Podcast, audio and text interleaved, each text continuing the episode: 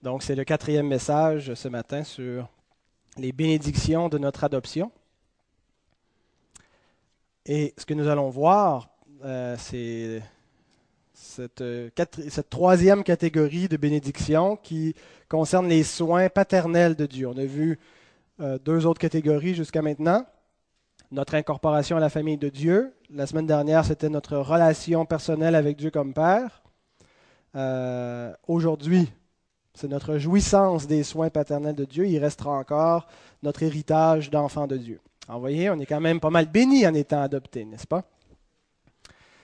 Euh, avant de lire euh, la, doctrine de l'adoption, nous allons euh, nous courber en prière devant notre Père. Père, nous voulons te remercier pour ce jour qui est le tien, Seigneur. Nous appelons le dimanche le jour du Seigneur. Seigneur, c'est une joie de te consacrer nos cœurs en adoration aujourd'hui. Et venir dans ta maison pour te rencontrer et être en communion les uns avec les autres, Seigneur. Euh, grâce au, sang de Christ, Seigneur, qui euh, a fait de nous une famille, Seigneur, et fait de nous tes enfants d'adoption. Nous voulons t'exprimer notre gratitude Seigneur, merci pour ta bienveillance envers nous. Merci parce que tu es un bon Père. Et Seigneur, euh, nous voulons en prendre conscience ce matin. Dispose nos cœurs que cette vérité glorieuse puisse pénétrer, Seigneur, dans nos âmes et, et agir en nous, Seigneur, parce que ta parole est une parole vivante qui agit en ceux qui croient. Seigneur, nous nous attendons à toi. Gloire à ton nom et c'est en Jésus-Christ que nous te prions. Amen. Alors donc, on va relire le paragraphe de la confession de foi que nous exposons.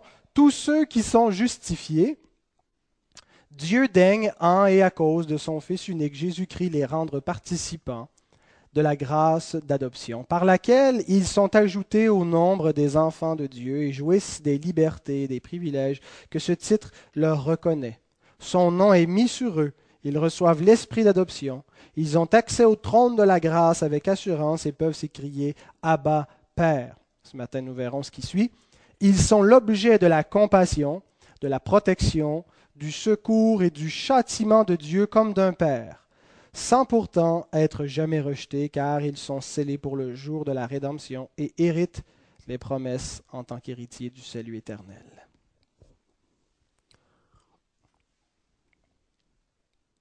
Alors, nous allons voir quatre points ce matin.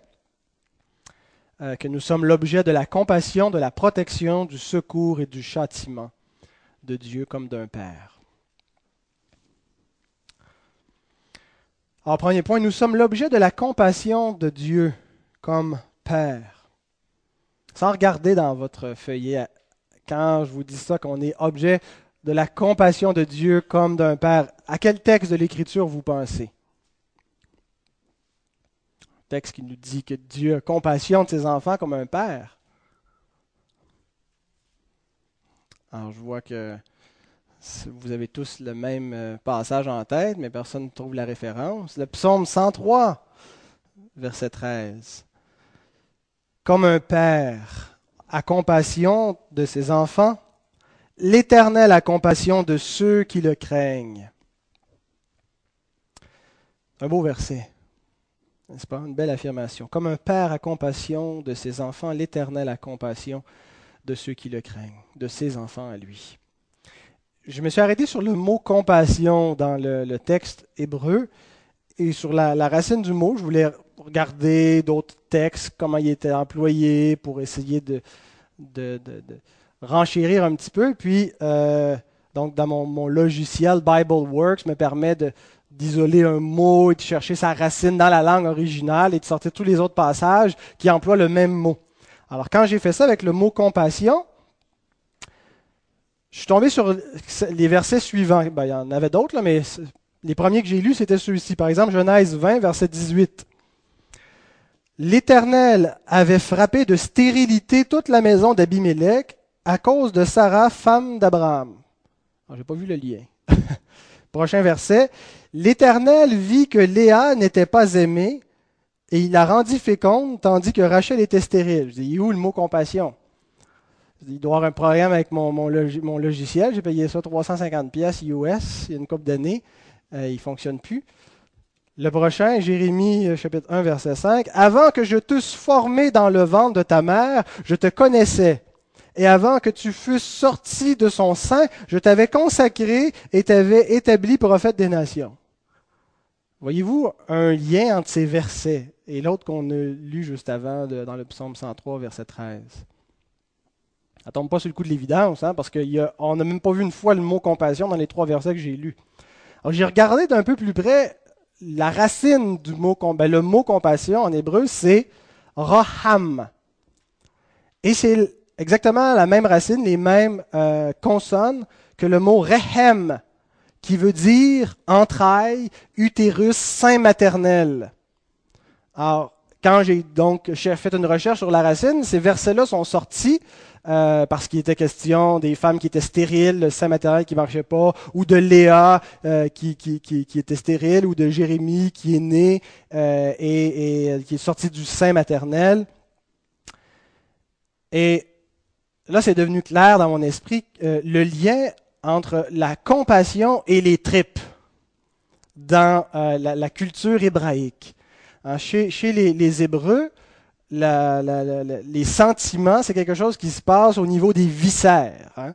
Euh, d'ailleurs, quand, on vit des émotions, on le ressent directement hein, sur, le stress dans le ventre, dans les intestins. C'est là que ça se passe, n'est-ce pas?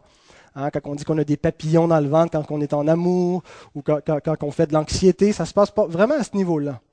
Et euh, donc l'Écriture situe ici l'idée, le siège de la compassion dans, dans les entrailles. Et ça explique souvent cette expression qu'on retrouve, hein, qu'il fut ému dans ses entrailles. Habituellement, c'est pas là qu'on pense qu'on est ému le plus, là. Mais, euh, par exemple, Genèse 43, verset 30, euh, Joseph qui voit son petit frère Benjamin après des années qu'il ne l'a vu, et nous lisons ceci, ses entrailles étaient émues pour son frère, et il avait besoin de pleurer. Il entra précipitamment dans une chambre et il y pleura ce genre d'amour intense qu'on peut ressentir, cette, compassion, mais cette, vive émotion, euh, elle est vraie non seulement d'un frère pour son frère, mais d'un père qui, devant la conversion de ses enfants, nous lisons dans les, Proverbes 23, 15 à, 16, Mon fils, si ton cœur est sage, mon cœur à moi sera dans la joie. Mes entrailles seront émues d'allégresse quand tes lèvres diront ce qui est droit. Hein, pas de plus grande joie pour des parents que de voir leurs enfants marcher dans les voies de l'Éternel. L'amour des époux aussi emploie cette expression dans le cantique. Euh, mon bien-aimé a passé la main par la fenêtre et mes entrailles se sont émues pour lui. Et une autre occurrence parmi beaucoup, c'est celle de, Dieu euh, qui aime son peuple. Jérémie 31, verset 20. Éphraïm est-il donc pour moi un fils chéri, un enfant qui fait mes délices? Car plus je parle de lui, plus encore son souvenir est en moi. Aussi mes entrailles sont émues en sa faveur. J'aurai pitié de lui, dit l'Éternel. Avez-vous une compassion viscérale pour vos enfants? Il n'y a rien de plus instinctif que l'amour pour, nos enfants. L'amour dans un couple n'est pas aussi instinctif que l'amour qu'on a pour nos enfants. C'est un amour euh, qui, se bâtit, c'est un amour entre adultes. Mais l'amour pour nos enfants, c'est quelque chose qui, qui, est tout naturel. Ils viennent au monde et on les aime déjà. avant même qu'ils soient nés. Et notre cœur est ému d'amour pour eux. Hein, quand on, des fois, on entend des histoires d'horreur concernant les enfants, on imagine si ça arrivait aux nôtres. Hein. D'ailleurs, c'est parfois ce qui nous pousse aux larmes quand on, voit ses parents euh, dont les, enfants ont été agressés, ont été enlevés, et on est ému de compassion pour eux, surtout quand on imagine si ça arrivait à nos propres enfants. Des fois, je regarde mes, mes enfants pendant qu'ils dorment, pendant qu'ils jouent, et il ne leur arrive rien du tout, là. Ils sont en pleine forme, tout va bien. Et, je suis ému de compassion pour eux. Je les regarde et je les vois si vulnérables, tout petits dans un monde où, il, y a, tant de, de, dangers. Euh, je, peux imaginer tout ce qui, comment est-ce que leur vie pourrait tourner si elle tournait mal, ce qui pourrait leur arriver. Et, mon cœur de père veut simplement les protéger. Il ne leur arrive rien, mais je me sens ému de compassion à les, à voir, à les regarder. Je veux, je veux en prendre soin. Et c'est comme ça que l'Écriture nous dit que Dieu nous aime. En fait, mon amour et l'amour de quelque père terrestre que ce soit est vraiment imparfait. Mais néanmoins, le psalmiste prend cette image-là et dit, comme un père a compassion de ses enfants, l'Éternel a compassion de ceux qui le craignent. Vous savez, nous avons surtout compassion de nos enfants quand nous pensons à leur vulnérabilité, quand nous pensons au fait qu'ils sont fragiles, euh, qu'ils ont besoin de nous, euh, quand on pense aux malheurs qui pourraient leur arriver, aux échecs, là on a compassion d'eux. On a un petit peu moins compassion d'eux, par contre, dans leur moment de rébellion. Quand ils nous désobéissent, quand ils nous tiennent tête, euh, quand, quand ils pêchent, c'est plutôt une irritation qui se trouve dans notre cœur que la compassion. Remarquez le contexte dans lequel se trouve le verset 13, le verset qui nous dit que Dieu a compassion de nous. Les versets avant et après disent ceci. Il ne nous traite pas selon nos péchés. Il ne nous punit pas selon nos iniquités. Mais autant les cieux sont élevés au-dessus de la terre, autant sa bonté est grande pour ceux qui le craignent. Autant l'Orient est éloigné de l'Occident, autant il éloigne de nous nos transgressions. Comme un père a compassion de ses enfants, l'Éternel a compassion de ceux qui le craignent, car il sait de quoi nous sommes formés. Il se souvient que nous sommes poussière. Dieu n'a pas compassion de nous uniquement lorsque nous sommes en danger. Dieu n'a pas compassion de nous seulement euh, lorsqu'il considère notre vulnérabilité, nous sommes de pauvres petites brebis, euh, si chétives, si fragiles. Même lorsque nous péchons, lorsque nous nous révoltons contre lui, lorsque nous transgressons sa loi, lorsque nous lui désobéissons, son cœur se serre, ses entrailles sont émues pour nous. C'est quelque chose, hein? c'est un amour. Je suis conscient que j'aime imparfaitement mes enfants. Parce que je sais des fois quand ils me désobéissent que c'est une, profonde irritation qu'ils viennent susciter chez moi, malgré que je les aime de tout mon cœur. Et lorsque les enfants de Dieu pêchent, ce n'est pas une irritation qui provoque. Ce n'est pas la colère de Dieu qui provoque, elle a été satisfaite une fois pour toutes, sa colère. Dieu est ému, pas parce qu'il se, réjouit, parce qu'il est attristé de voir cela parce qu'il nous aime à un point tel qu'il veut ce qu'il y, a de mieux pour ses enfants. Et ce qu'il y a de mieux, c'est certainement pas la désobéissance et le péché. Une belle image qu'on a dans le Nouveau Testament euh, qui illustre bien cela, c'est celle de l'enfant prodigue. Luc 15, verset 20, seulement le verset où on voit le Père qui euh, contemple son Fils qui revient. Comme il était encore loin, son Père le vit et fut ému de compassion il courut se jeter à son cou et l'embrassa. Bien sûr, le Nouveau Testament est écrit en grec, donc ce n'est pas le verbe raham qui est là, parce que c'est en hébreu, c'est le verbe splagnizomai. Euh, je trouve qu'il se traduit mieux en anglais, ce verbe-là. En anglais, on dit moved by compassion. Hein, euh, moved, on ne dit pas ça en français, bouger, on traduit par ému de compassion mais il s'agit d'une compassion qui produit un effet, qui soulève, exactement comme le père qui voit son fils et qui peut pas rester en place. Il ne peut pas juste voir son fils comme ça revenir en lambeau devant toute la communauté qui va, qui va peut-être le rejeter parce qu'il a offensé son père publiquement. Et cette compassion fait que le père se soulève et qui court vers son fils, s'humilie aux yeux de tous de cette façon-là devant un fils rebelle et l'embrasse et le reçoit comme son fils bien-aimé. Et cette expression-là, dans le Nouveau Testament, ému de compassion, elle est, utilisée exclusivement pour Jésus, à part dans les paraboles que Jésus emploie, mais Le reste du temps, quand on voit un personnage historique dont le Nouveau Testament nous dit qu'il fut ému de compassion, c'est seulement Jésus lui-même. Et il ne fait pas juste être ému de compassion, puis il se détourne du malheur. À chaque fois que le texte nous dit qu'il est ému de compassion, il fait quelque chose. Il a été ému devant leur misère, il guérit. Il a été ému devant la foule qui l'avait suivi de pendant des jours et qui n'avait rien à manger. il a multiplié les pains pour les nourrir. Vous savez, des fois, on est ému de compassion, on écoute Vision mondiale.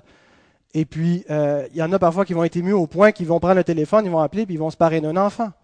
Mais beaucoup d'entre nous, on va simplement changer de chaîne. Ce n'est pas toujours une compassion qui nous mène à faire quelque chose. Eh bien, la compassion de Dieu ne l'a pas laissé indifférent, ne l'a pas laissé seulement vivre une émotion pour s'en détourner, elle l'a fait agir. Et comment est-ce que Dieu a manifesté qu'il était ému de compassion envers ses enfants? C'est en envoyant son propre Fils nous sauver. Dieu prouve son amour envers nous. Parce que lorsque nous étions encore des pécheurs, Christ est mort pour nous. Dieu a agi. Telle est la compassion de Dieu pour ceux qui le craignent, pour ses enfants. Ce n'est pas une compassion qui est universelle, c'est une compassion qui est pour ceux qui le craignent pour ceux qui sont des croyants. Deuxième point, nous sommes l'objet de la protection de Dieu comme Père.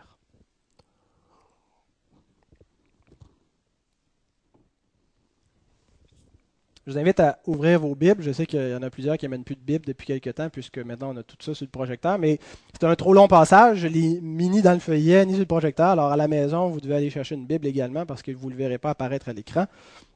Parce que si vous ne saviez pas, ce que vous voyez là apparaît aussi à l'écran euh, sur ce qui est diffusé sur Internet. Psaume 91, nous allons lire le psaume en entier, les versets 1 à 16. Un psaume donc qui nous parle euh, de la protection de l'Éternel.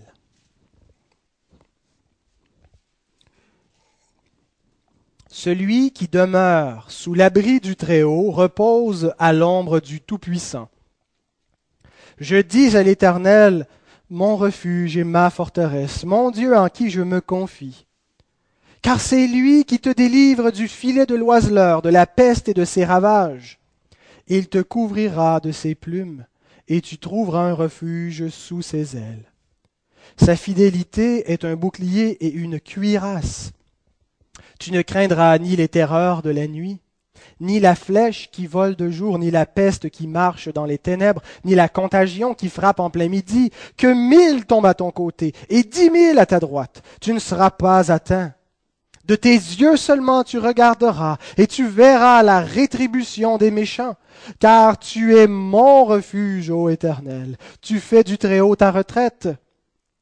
Aucun malheur ne t'arrivera, aucun fléau n'approchera de ta tente, car il ordonnera à ses anges de te garder dans toutes tes voies. Ils te porteront sur les mains de peur que ton pied ne heurte contre une pierre. Tu marcheras sur le lion et sur l'aspic, tu fouleras le lionceau et le dragon. Puisqu'il m'aime, je le délivrerai, je le protégerai, puisqu'il connaît mon nom. Il m'invoquera, et je lui répondrai, je serai avec lui dans la détresse. Je le délivrerai, et je le glorifierai, je le rassasirai de longs jours, et je lui ferai voir mon salut. Amen. Est-ce vrai?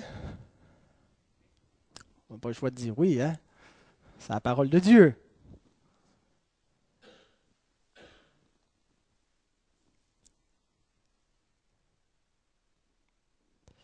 N'y a rien qui va t'arriver. Dix mille tombent à droite, à gauche, tu vas regarder. Aucun fléau ne va t'atteindre. Les flèches vont passer, les autres vont tomber, tu vas rester debout. L'Éternel va te garder, va te protéger, ne permettra pas que quoi que ce soit t'arrive.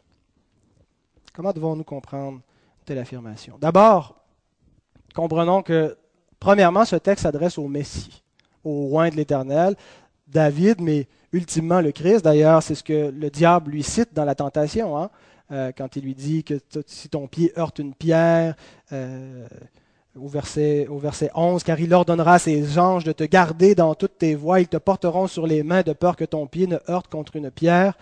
Alors, Satan, c'est ce qu'il cite à Christ en disant Jette-toi en bas, il n'y a rien qui va t'arriver, Dieu va te protéger, il est avec toi, il le promis, c'est à toi cette promesse. Alors bien sûr, ça s'adresse au Messie, mais même pour le Messie, Finalement, on voit qu'il n'a pas été si protégé que ça. Il est mort, crucifié par, la main des impies. Et par extension, ce texte s'applique à nous. Donc, je pense qu'il faut comprendre que, ultimement, on, va voir ce qu'il faut comprendre. Je ne vais pas sauter d'étape. Si nous ne comprenons pas bien le sens de la protection divine, la protection de Dieu pour ses enfants, nous serons perplexes, surtout lorsque l'épreuve va venir. Dans certains milieux, on enseigne que Dieu veut nous délivrer d'absolument tout malheur. On prend des textes comme celui que je viens de lire, on se base sur des textes comme Ésaïe 53 qui dit qu'il a porté nos maladies. Donc, par conséquent, on ne devrait plus être malade, ne devrait plus avoir de cancer, ne devrait plus avoir de virus, ne devrait plus avoir aucune maladie parce que Jésus nous en a guéri. Et que parce que Dieu veut nous donner cette totale bénédiction, si on ne la vit pas, le problème n'est pas du côté de Dieu, se trouve de notre côté. Et c'est généralement à cause d'un manque de foi, parce qu'on ne croit pas suffisamment que Dieu veut nous donner ça, et que par notre petite foi, Dieu ne peut pas nous guérir, et ne peut pas nous bénir et nous protéger comme il le voudrait. Vous avez probablement déjà entendu des idées similaires, n'est-ce pas?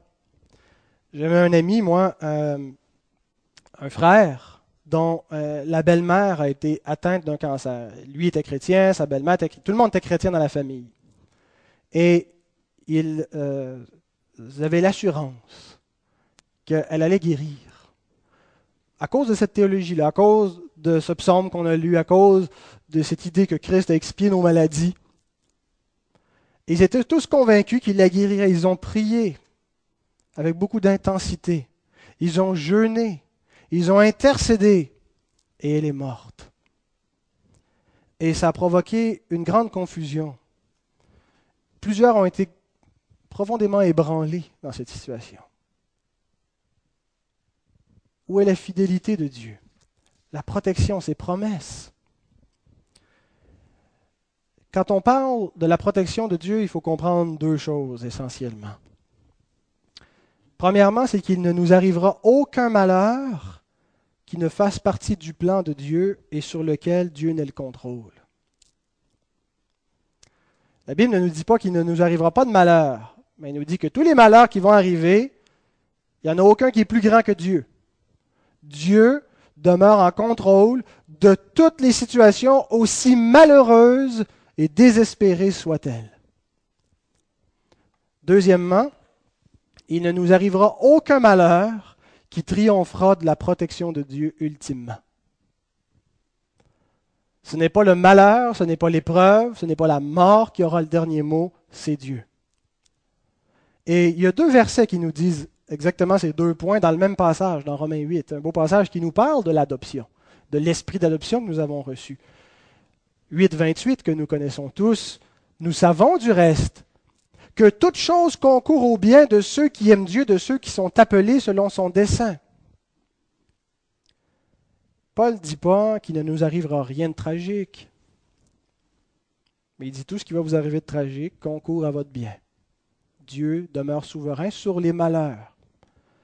D'ailleurs, il ajoute immédiatement après, les versets 35 à 36, Qui nous séparera de l'amour de Christ? Sera-ce la tribulation, ou l'angoisse, ou la persécution, ou la faim, ou la, nudité, ou le péril, ou l'épée? Selon qu'il est écrit, c'est à cause de toi qu'on nous met à mort tout le jour, qu'on nous regarde comme des brebis destinées à la boucherie. Or, loin de l'apôtre, l'idée qu'aucune souffrance, aucune persécution, aucune douleur, aucun malheur ne s'abattra sur les enfants de Dieu. Mais il nous dit que tout ce qui va arriver concourt à notre bien selon le plan de Dieu. Donc, sachons ceci, tout ce que nous traversons, il n'y a rien qui est au-dessus de Dieu. Tout est sous sa main, sous son contrôle et fait partie de son plan. Et cela devrait nous apporter une assurance dans nos épreuves. Si on pense que le cancer frappe au hasard, quand on, a été frappé du cancer, on est très, très, très, très malheureux. Et on s'interroge et on pense qu'il n'y a pas plus de, d'espoir pour nous que la chance. Hein. C'est par malchance qu'on a été frappé, puis c'est par chance qu'on va s'en sortir. Eh bien, l'Écriture affirme que Dieu est souverain même sur les moineaux qui tombent. Encore plus sur les cancers qui arrivent, sur ceux dont on se remet et sur ceux dont on meurt aussi. Alors quand on sait que Dieu orchestre toutes choses, pour nous, ses enfants, c'est rassurant de dire, ben, ça fait partie de son plan. Et deuxièmement, il n'y arrivera aucun malheur qui va avoir raison de nous, ultimement. Même si on doit mourir. Et c'est ce que Paul dit en terminant le, passage, versets 37 à 39. Mais dans toutes ces choses, quoi, quelles choses Dans ce que nous venons de voir, la tribulation, l'épée, l'angoisse, la faim, la nudité, le péril, nous sommes plus que vainqueurs par celui qui nous a aimés, car j'ai l'assurance que ni la mort ni la vie. Hein, pour nous, la mort, c'est signe que Dieu n'a pas été fidèle, qu'il n'a pas, pas répondu à ses promesses. On est mort. Eh bien, Paul dit, ni la mort ni la vie ne peut nous séparer de Dieu. Ni les anges, ni les dominations, ni les choses présentes, ni les choses à venir, ni les puissances, ni la hauteur, ni la profondeur, ni aucune autre créature ne pourra nous séparer de l'amour de Dieu manifesté en Jésus-Christ notre Seigneur. Nous sommes plus que vainqueurs dans toutes ces épreuves à cause de la protection de Dieu, à cause de l'amour de Dieu pour nous. Parce que toutes ces épreuves ne peuvent pas nous anéantir, ne peuvent pas nous séparer de Dieu. Même si elles nous font mourir, et si vous ne le saviez pas, à moins que le Seigneur revienne avant qu'on soit mort, vous mourrez. Nous mourrons tous, sauf ceux qui seront vivants à l'avènement de Christ, qui seront changés en un instant. Mais même la mort ne triomphe pas de la protection de Dieu. Elle ne nous sépare pas de Dieu. Troisièmement, nous sommes l'objet du secours de Dieu comme d'un Père. Ça semble assez identique au deuxième point, n'est-ce pas? la protection et le secours de Dieu. C'est quoi la différence? Euh, les auteurs de la 1689 ont renvoyé un texte qui est un petit peu différent quand ils ont. Parce qu'ils énumèrent euh, ces points-là, euh, la compassion, ils renvoient un verset, la protection, ils nous renvoient un verset, et le secours, un autre verset. Et le verset, c'est 1 Pierre 5, 7. Déchargez-vous sur lui de tous vos soucis, car lui-même prend soin de vous.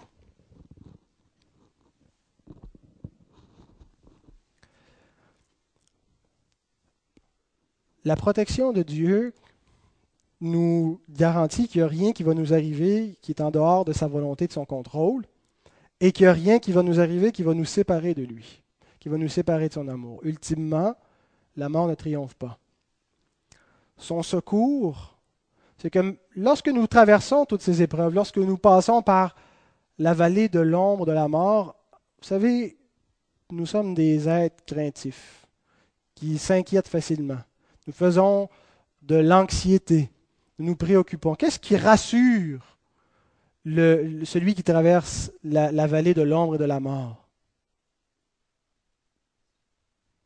Ta houlette et ton bâton me rassure. Le bon berger marche à nos côtés. Le secours de Dieu dans les épreuves, c'est qu'il nous aide à les traverser avec foi, avec assurance, avec confiance. Dieu ne fait pas juste nous dire, écoute, tu vas passer un mauvais quart d'heure, mais inquiète-toi pas, à la fin, ça va être correct. Il nous dit, tu vas passer un mauvais quart d'heure, mais je vais être avec toi. Et je vais te rassurer. Je vais te secourir dans tes détresses. Je vais te consoler. Je vais fortifier ta foi. Et c'est ainsi qu'on a vu des chrétiens, des croyants, des fidèles, depuis la création du monde, mourir dans la confiance, dans l'assurance, même s'ils étaient dans de, grandes souffrances, dans de grandes persécutions. C'est ce que Paul nous dit quand il affirme de ne pas se mettre en peine pour ceux qui sont partis, ceux qui sont morts, comme les autres qui n'ont point d'assurance, qui n'ont point de confiance, qui n'ont pas aucune consolation devant la mort. Nous, nous avons une consolation, nous avons le secours de Dieu. Nous avons une perspective différente sur cela. Alors donc, nous sommes l'objet du secours de Dieu comme d'un Père. Et finalement, nous sommes l'objet du châtiment de Dieu comme Père.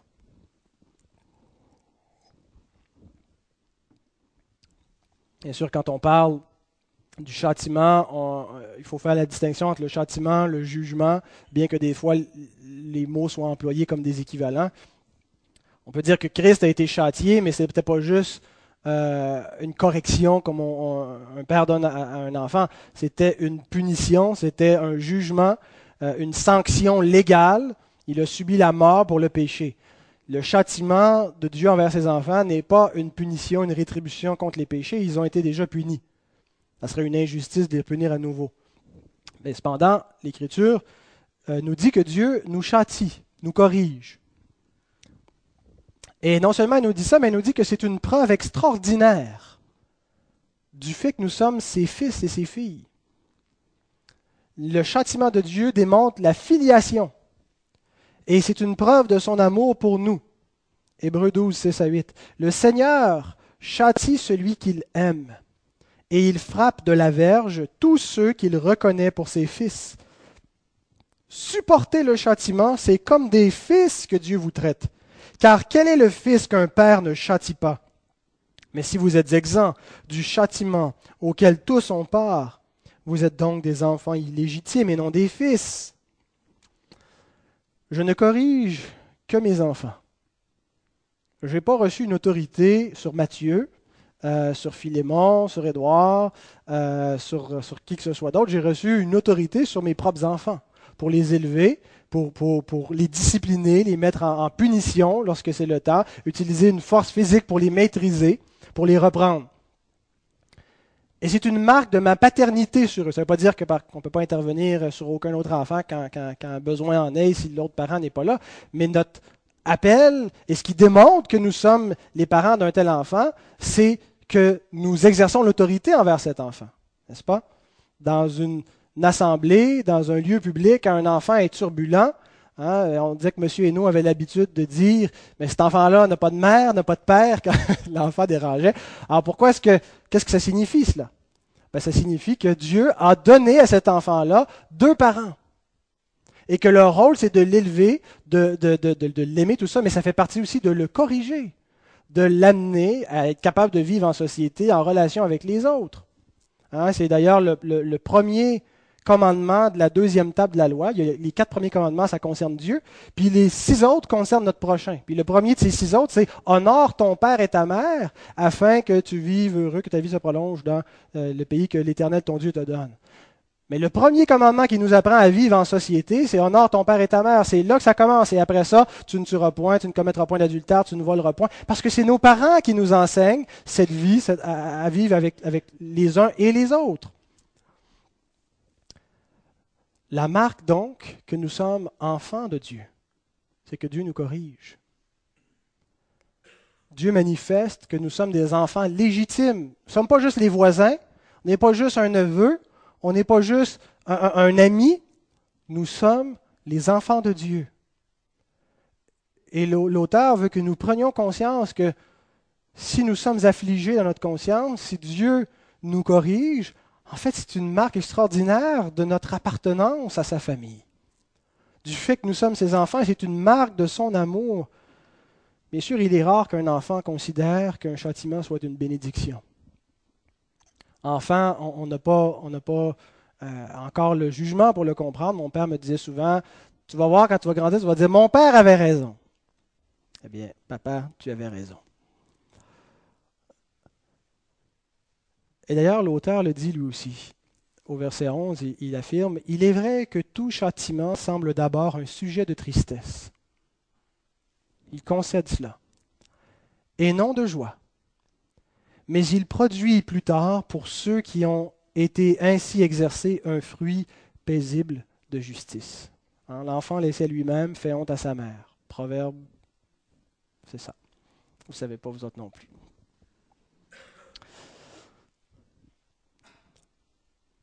Quoi qu'en pense l'enfant qui se fait corriger, qui se fait punir, la correction est une extraordinaire preuve d'amour.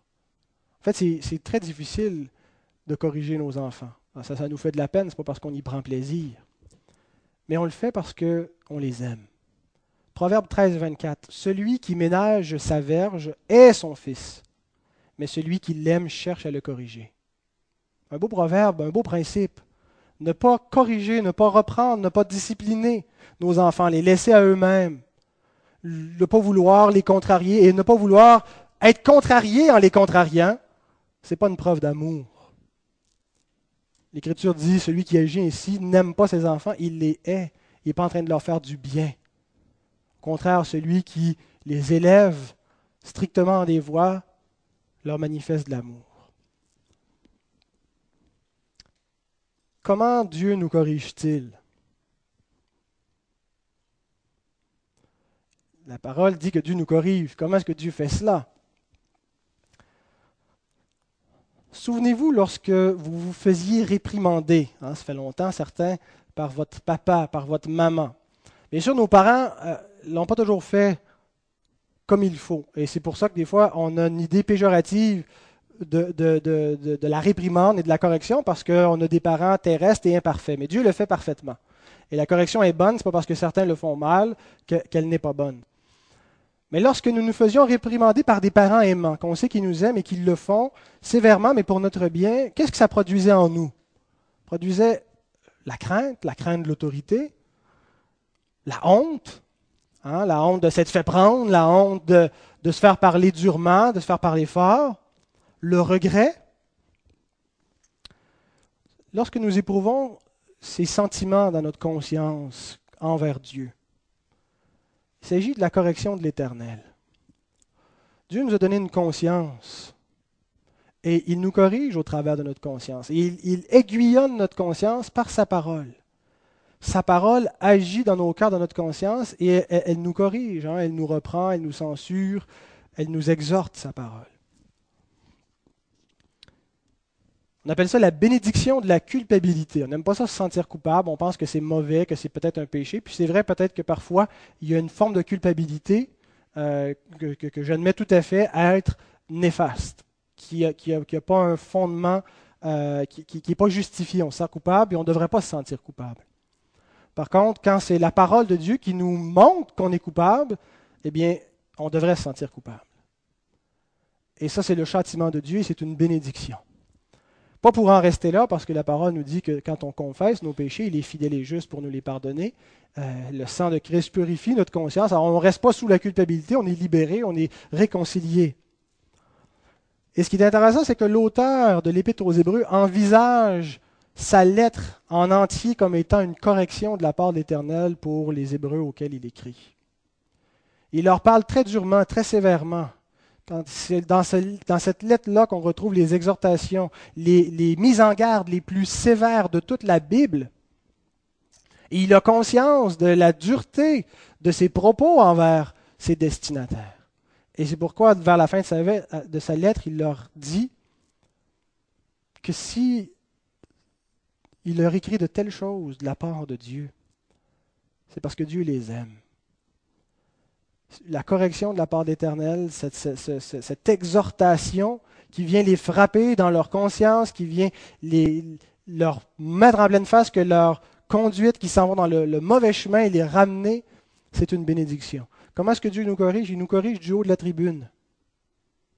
Ce n'est pas Réal Cyr ou Pascal Denot ou quelque autre prédicateur que vous pouvez entendre qui exerce la correction.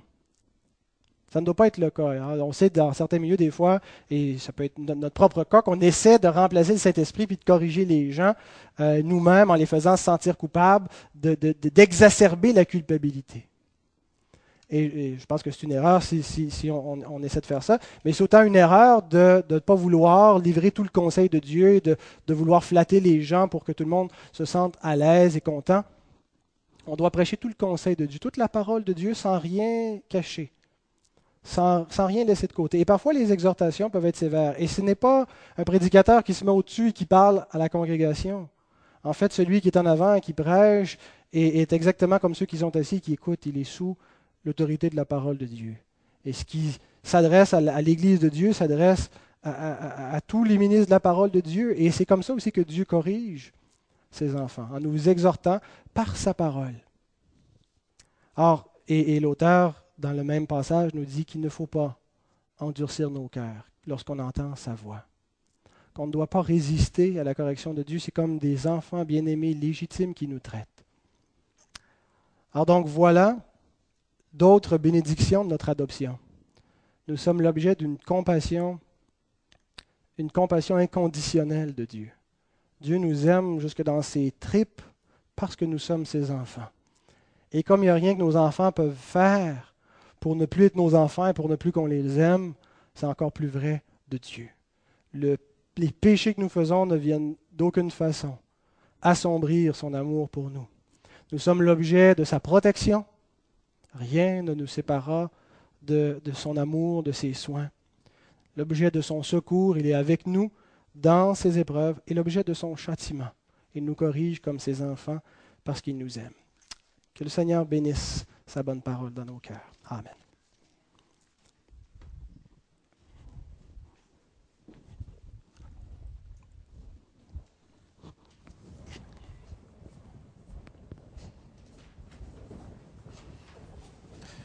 Merci Pascal.